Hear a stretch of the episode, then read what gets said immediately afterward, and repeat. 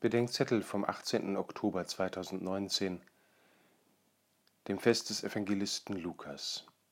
Lukas 10, 1 bis 9.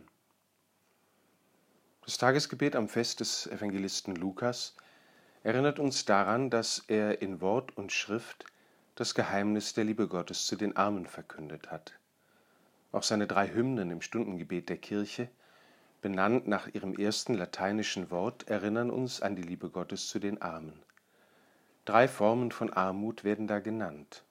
Todverfallenheit, Ungerechtigkeit wie Erniedrigung und Hunger, sowie die Gottesferne derer, die Gott noch nicht kennen. Mit dem Anbruch des Tages erinnert uns im Benediktus Zacharias, der Vater Johannes des Täufers, an das, was mit dem Kommen Christi anbricht. Die Erleuchtung derer, die in Finsternis sitzen und im Schatten des Todes. Beim Sinken der Sonne betet die Kirche in der Vesper den Lobgesang Mariens, das Magnificat. Mit der Menschwerdung Gottes werden die Demütigen von der Herrschaft der Hochmütigen befreit, die Niedrigen erhöht und die Hungernden mit Gaben reich beschenkt.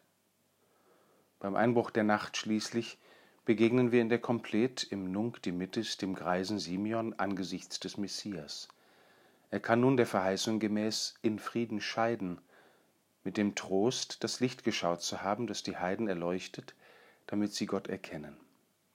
Wir selbst finden uns auf beiden Seiten wieder, bei denen, die selbst Arme sind und bei denen, die zu den Armen gesandt sind.